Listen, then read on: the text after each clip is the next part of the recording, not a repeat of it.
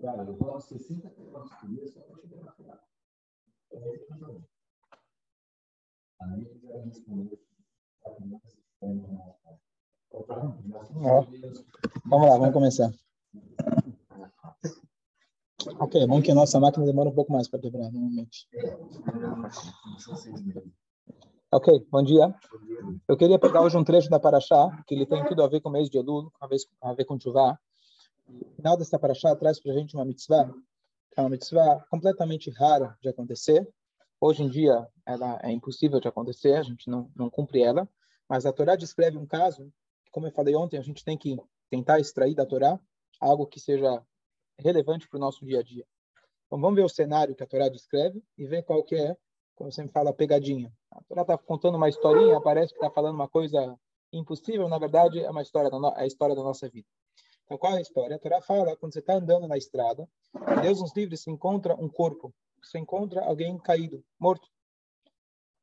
E aí você deveria ir até a cidade mais próxima, você tem que avisar. E aí o tribunal da cidade mais próxima, eles tinham que vir até lá. E lá se fazia todo um ritual. Qual que era o ritual?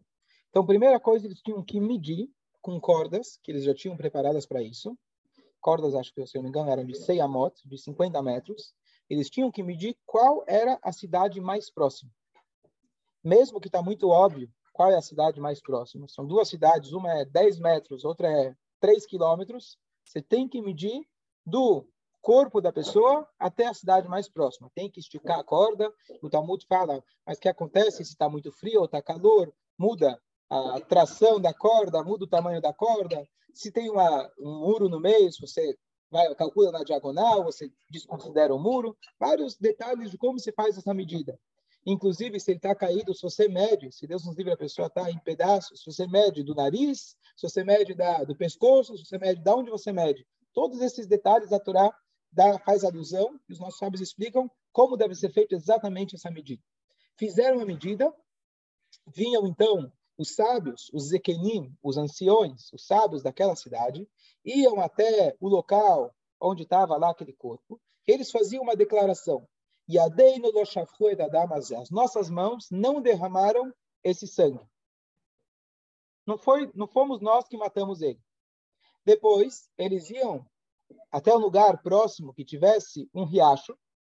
Perto desse riacho, eles traziam uma eglá, significa uma bezerra, e lá eles abatiam aquela bezerra abatiam a bezerra, não como tradicionalmente a gente conhece a shritá, que é feita pelo pescoço, e sim pelo, pela nuca.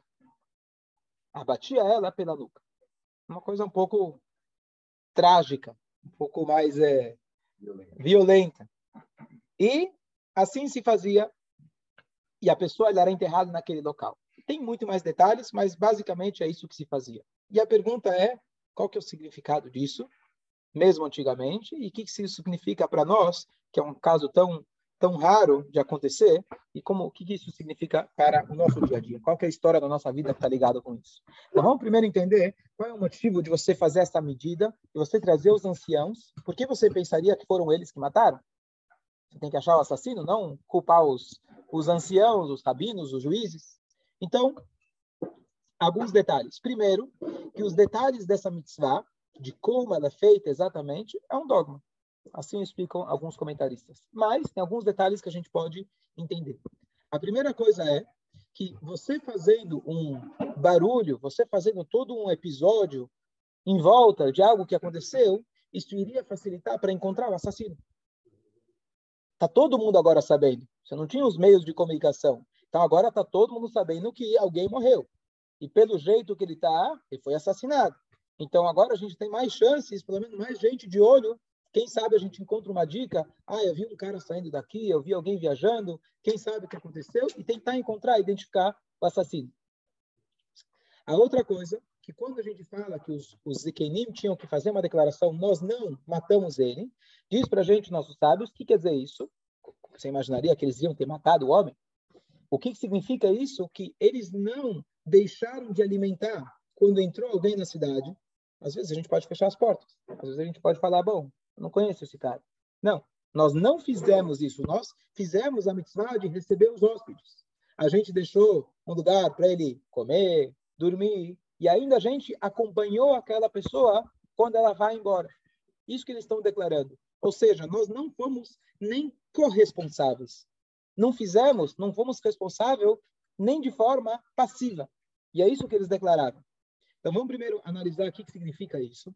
Porque nós temos uma mitzvah de dar para a pessoa comer, dar lugar para a pessoa dormir, comer, beber, e também acompanhar a pessoa na hora que ela vai embora. Essa mitzvah, hoje em dia, ela se concretiza quando alguém vai na tua casa, você dá quatro passos acompanhando ela, depois que ela sai da tua casa. Você mostra que ela não era um peso para você. É como se fosse, fica mais um pouquinho. Né? A sogra, chegou, em, chegou na, na casa do, do genro, falou, ô, oh, sogra, a senhora veio, bem-vinda, quanto tempo a senhora vai ficar? O tempo que você quiser. Nem para um cafezinho você vai ficar? Ah. É assim, Jaime? Que vinha do Uruguai.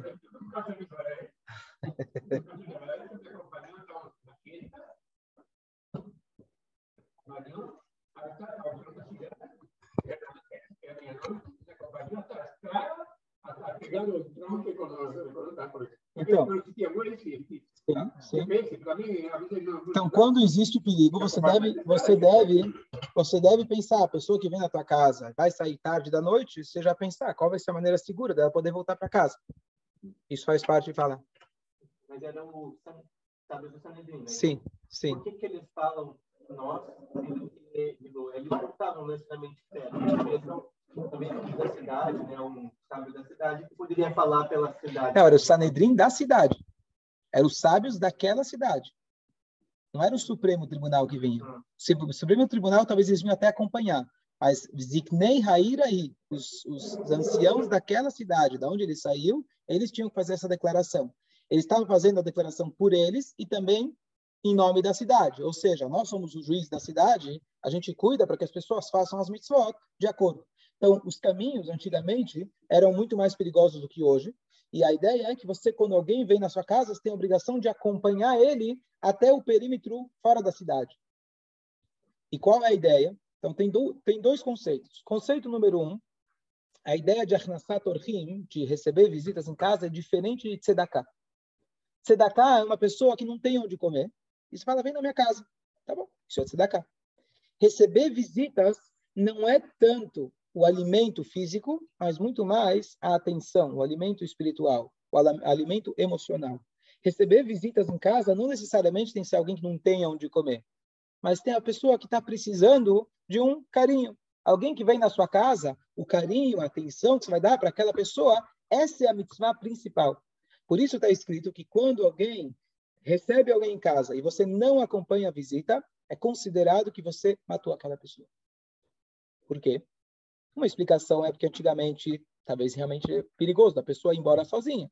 A outra é que imagina a pessoa senta, come na tua casa, fala, olha, aqui é aperitivo, aqui uma bebida, tá aqui a sopa, tá aqui o prato de carne, tá aqui a sobremesa, e tá todo feliz, olha, o cara tá me recebendo bem. E no final, quando ele, você fecha a porta atrás dele, você escuta, ele escuta você falando, ufa. Que, como a pessoa se sente naquela hora? desce aquele negócio, né? Tudo que ele comeu, de repente, é, é tudo que eu comi estava maravilhoso até agora. Aquela sensação de vergonha, de mal-estar, a gente compara quando alguém passa vergonha, humilhado, é como se fosse que o sangue dele foi derramado. Por isso, essa mitzvah é tão importante você ir até o final e acompanhar, como se fosse dizendo para ele: fica mais um pouquinho, eu quero que você fique aqui mais um pouco, porque essa é a mitzvah principal não só pela questão de segurança, mas você mostrar realmente para a pessoa que você, ela te fez um favor de vir até a sua casa. Eu já tive, né, ao, longo, ao longo dos anos de estivar, quando você está em países estranhos, fui recebido em diversas casas, isso realmente a gente herdou de Abraão Avino, que em muitas casas você, realmente as pessoas te recebem com calor, com uma maneira tão agradável, tão boa, que você realmente poxa, ele está feliz mesmo que eu vou vir de novo, né? Ele está feliz. Se for por isso, é, não tem problema, eu posso, posso vir de novo. Mas isso significa que a pessoa fez a mitzvah mesmo. A gente sente, né? Você sente como a pessoa realmente falou com sinceridade ou está querendo se livrar que você vai embora. Então, essa é a mitzvah. Então, isso é um conceito. E o conceito número dois que, que significa que os sábios eles falavam, nós não não deixamos ele embora sem alguém acompanhando? Então aqui vem duas explicações muito bonitas. Uma, se a gente alimentou ele, quer dizer que ele não morreu de fome, não somos culpados. Se a gente acompanhou ele, você não tinha que acompanhar ele até a casa dele. Então você vai perguntar, peraí, se eu acompanhei ele até a saída da, da, da, da cidade, ele agora está no meio da estrada e lá vieram assassinos, vieram assaltantes. Que diferença faz se eu acompanhei ele até a cidade ou não? Ele foi assaltado depois. Então, os sábios explicam que faz diferença. Quando os assaltantes, se eles estão planejando alguma coisa, eles veem que é o indivíduo sozinho, é uma coisa. Quando eles veem que aquele cara tem família, ele está acompanhado, ele tem amigos, alguém vai perceber, opa, o cuidado é maior. O fato de você estar acompanhado, não precisa ser todo o trajeto, mas eles veem que você não está sozinho, isso já traz para você uma segurança. Essa é a primeira explicação. Quem está em São Paulo, Rio de Janeiro, tem que pensar nisso. Quem está em São Paulo, Rio de Janeiro, no Brasil, a gente tem que pensar nisso, verdade? Quando você convida alguém que vai vir na tua casa, por exemplo, sexta-noite, vê, por exemplo, uma, uma, mulher que vai voltar para casa sozinha, etc., convida ela de dia, não convida de noite. Tem, temos, ou acompanha ela até em casa, etc. Então, esse é um detalhe. O outro detalhe é que quando a gente está falando que ele, a gente não derramou o sangue dele, também num sentido espiritual. Eles estão dizendo, olha, nós não tivemos uma pessoa que veio até aqui e deixou de ter aquele cuidado e aquela atenção. E quando a gente está falando de um morto, agora já trazendo para o nosso dia a dia, pode ser alguém que morreu literalmente. Talvez por ele estar tá faminto ou porque ele foi morto no meio do caminho por um, por um assassino. Ou a pessoa morreu espiritualmente. O que significa que a pessoa veio até a sua casa e você não deu atenção para ela. A pessoa estava com fome de alguém que desse uma boa palavra para ela e ela não recebeu.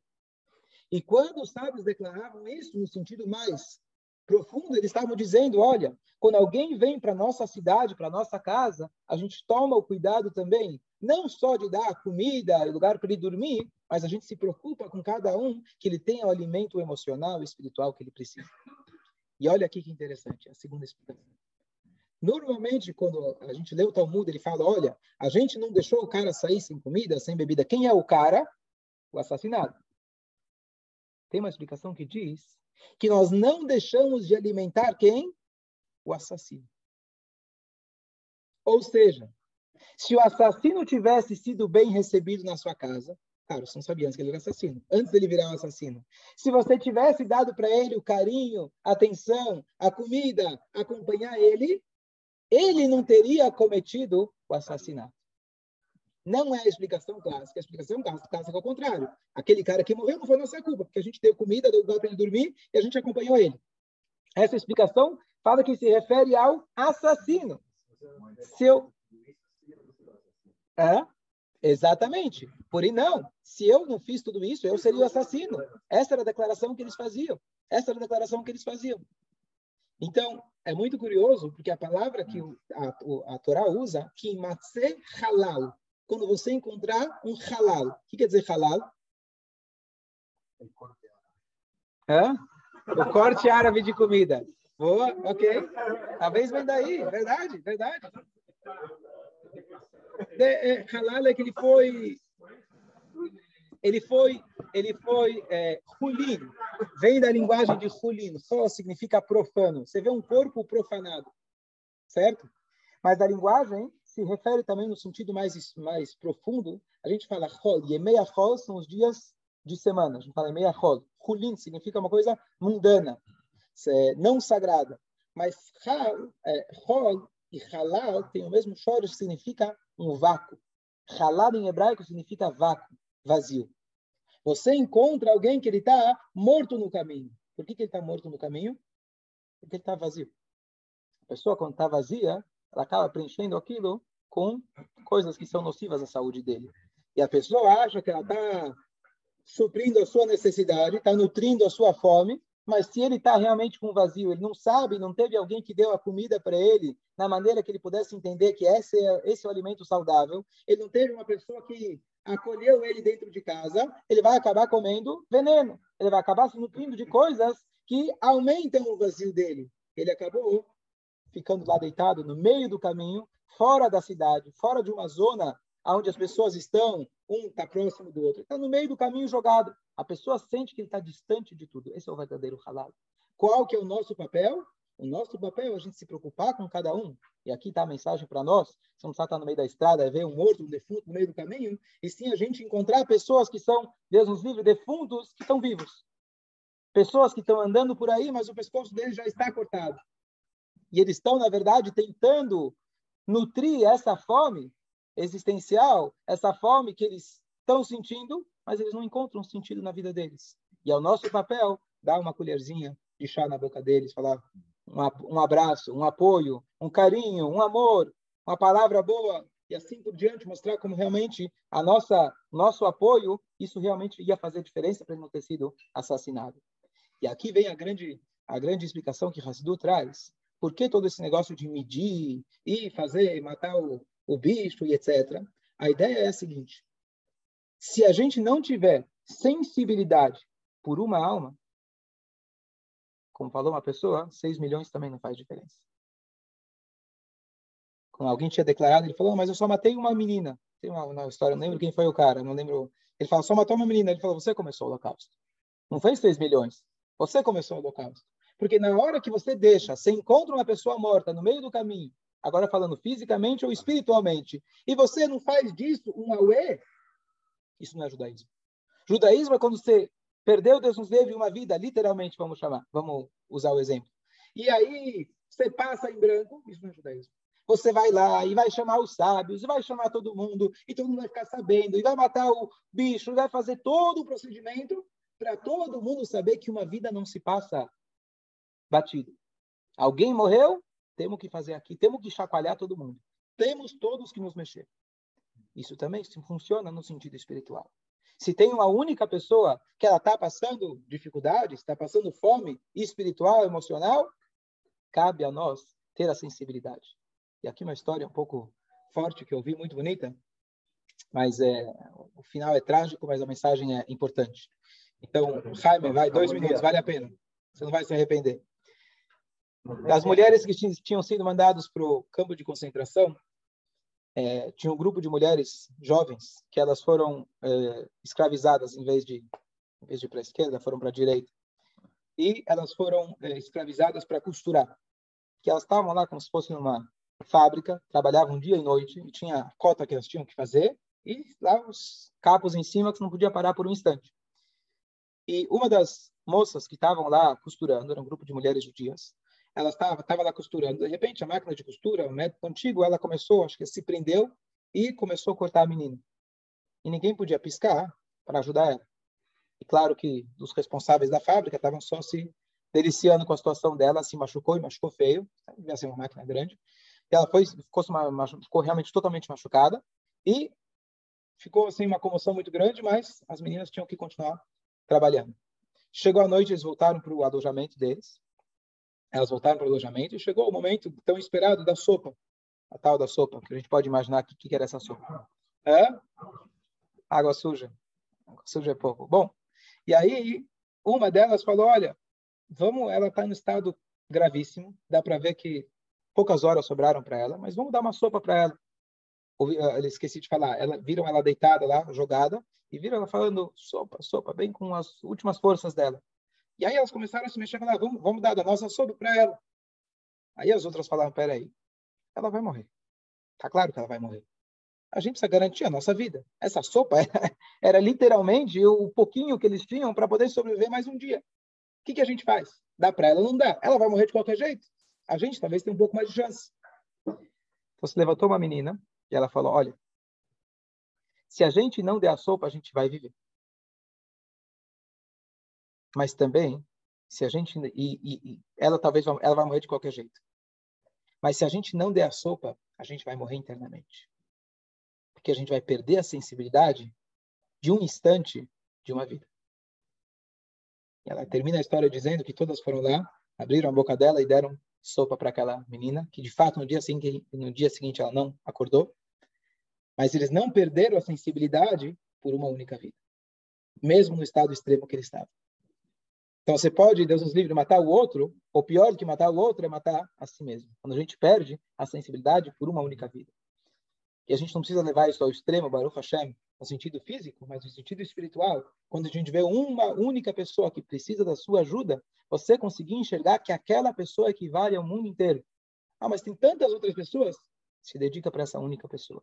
E é isso que a Torá está falando para a gente. Que halal, quando você encontrar um defunto. Defunto também significa uma pessoa que está vazia. E essa pessoa vazia, às vezes, se encontra no espelho todo dia. Você encontra ela no espelho. Quando você vai no barbeiro, você vê ela também. Essa pessoa está lá. Então você tem que se preocupar realmente de dar alimento para essa pessoa. Você tem que se preocupar de sustentar. E o verdadeiro sustento, além da comida, etc., é o sustento espiritual. E é isso que a Torá e as mitzvot, elas nutrem a nossa alma, estudando, cumprindo mitzvot. É isso que a gente está fazendo todos os dias. Então essa é a mensagem do Imatzeh Halal. É? Muito bom essa mitzvah hoje, você precisava ter o tribunal, precisa ter o Sanedrin, precisa ter o Supremo Sanedrin, inclusive. É claro, eu faço, se não me engano, salvo 71. Então, não, não... Sim. Não tem. Você precisava do, do Sanedrin. Você não tem. Mas o conceito, você vê que o conceito ficou, que o, povo judeu, quando Deus nos livre, alguém perde a vida, todo mundo se, de alguma maneira, se toca. Essa, essa mitzvah teve o seu impacto. Ok, pode ir, Jaime. Agora eu vou contar a história melhor. Só para concluir, uma história bonita que eu ouvi essa semana, uma história muito bonita, que é, tem um rabino que eu gosto de escutar o shurim dele, chama Rabino Slabatitsky, ele é um rabino na Antuérpia. Já contei algumas histórias, episódios dele, é um palestrante famoso, um Hassid. Então ele contou o seguinte, ele tem um, ele tem um filho, muitos anos atrás, o filho dele chama Moshe Zalman Slabatitsky, ele fez bar mitzvah. Tudo bem, fez bar mitzvah, colocou o filhinho. Depois que ele colocou o tefilim, ele deixou o tefilim no armarinho da sinagoga. Um belo dia ele chega lá de manhã e o tefilim não está lá. Tá bom? Ele pensou, como falou uma vez o Rabbi Yitzhak Bardichev, história dentro da história, mas aquele famoso sábio que sempre falava bem do povo de Israel. Uma vez ele chegou em casa, ele chegou sem o sobretudo dele. A esposa falou: O que aconteceu? Cadê teu sobretudo, teu casaco? Ele falou: Alguém na mikve, quando eu fui na mikve, alguém trocou comigo. Tá bom? Se alguém trocou, então você devia estar com o dele. Ah, só que ele esqueceu de deixar o dele. Ah, então alguém trocou com ele o tefilim e esqueceu de deixar o tefilim dele. E aí ele falou, sei lá, alguém trocou, alguém confundiu, esperou um, dois dias e não apareceu o tefilim dele. Imagina, recém-comprado, o tefilim bonitinho, acabou zerinho da fábrica. Original. Ah, original, não era chinês, não era chinês. E aí, e aí então, ele começou a procurar, a perguntar, o pai dele, o rabino, na sinagoga, veio. E, no final das contas, encontraram lá um cara que frequentava a sinagoga, que não era 100% da cabeça. E ele falou, olha, entrou aqui um turista israelense. E ele pediu um filhinho. E eu fui lá, vi esse filhinho e dei para ele esse filhinho. Bonito, né? Você quer fazer mitzvah, você faz mitzvah com o filhinho do outro. Mas não tinha com quem falar, ele estava fora da casinha, o cara. E assim foi. Foi comprar um filhinho novo. não é barato, mas tudo bem. Assim se passaram vários anos. Esse Moshe Zalman cresceu, já tinha um novo filhinho dele. Um belo dia, alguém, é, alguém da comunidade desse rabino Stabatitsky, um rabino famoso, alguém da comunidade dele estava em Israel. E ele estava em Israel e alguém levantou o dedo pedindo carona. É normal em Israel, ele parou para dar carona. O cara sentou e ele viu que eu estava com um filho na mão, escrito Slabatitsky. Ele falou, olha, o senhor é da da Antuérpia? Não. Você, por acaso tem um sobrenome parecido com o meu rabino? Não. Falou, não, eu sou israelense, não tem nada, né? nem sei o que está falando. Ele falou, que estranho, né? Mas aqui tem Mem, Zain, as iniciais, Labatitsky. Falou, olha, anos atrás eu estava na sinagoga e alguém gentilmente me deu o filhinho. e eu uso ele desde então. Tá bom? e aí, ele continua a história. E aí o cara que conhecia o Rabino, já conhecia a história, ele conectou as coisas. Aí, é, aí tá bom, eles se despediram, não falou nada, não sei se pegou o número dele. Um tempo depois, outra pessoa encontrou aquele cara. Uns anos depois, outra pessoa encontrou o mesmo cara. E aí, só que esse cara já estava com um aspecto mais religioso, que não tinha, não era uma pessoa ortodoxa. E aí perguntou, quem é você? Ele viu o tefilim, não falou nada. Ele falou, olha, eu tinha esse tefilim. E por muitos anos, depois que aquele cara me deu, Eu não coloquei o tefilim. Eu não coloquei o tefilim. Eu coloquei ele no armário. E ficou lá. Passaram-se muitos anos. Um dia eu senti que eu estava precisando de uma coisa mais espiritual e decidi pegar o tefilim. Aí coloquei um dia, mas não sabia colocar direito, não sabia o que rezar, até que fui numa sinagoga. Fui numa sinagoga, me instruíram. Sabe como que é? O negócio é meio viciante. Você vai uma vez, aí vai outra, aí te pega, e aí, e aí acabei me envolvendo mais e mais e mais. Até que um dia eu já estava mais dentro da, da Torá, das mitzvot, o rabino da sinagoga falou, olha, esse tefilim que está vestido não é um tefilim sefaradi, você é uma pessoa sefaradi. Se você agora está voltando para a Torá você tem que voltar para as suas origens. Então, vamos comprar um tefilim sefaradi. Ele foi até a loja, comprou com ele o tefilim sefaradi e ele começou a colocar. Só que ele falou que naquele dia ele não sentiu uma energia que ele estava sentindo todos os dias que ele colocava aquele tefilim. Não, não, não ia, não era a mesma coisa. Ele foi procurar um cabalista. Tem famosos cabalistas por aí. Ele contou a história para o cabalista. O cabalista falou: esquece. Aquele tefilim que você ganhou é o teu tefilim. Aquilo é para tua alma. Esquece. Aposenta o outro novo que você comprou. Você tem que voltar a colocar o teu, mesmo que não é da, da tua linha, etc. Coloca esse tefilim. Tá bom? E o Rabino está contando a história, ele falou: eu fui convidado alguns anos atrás para Jerusalém. Ele mora na, na, Europa, mas ele foi, na, ele foi na Antuérpia, ele foi chamado para Israel para dar um discurso num Fabrengen em Jerusalém, na, no famoso é, é, auditório chamado Binyanei Alma.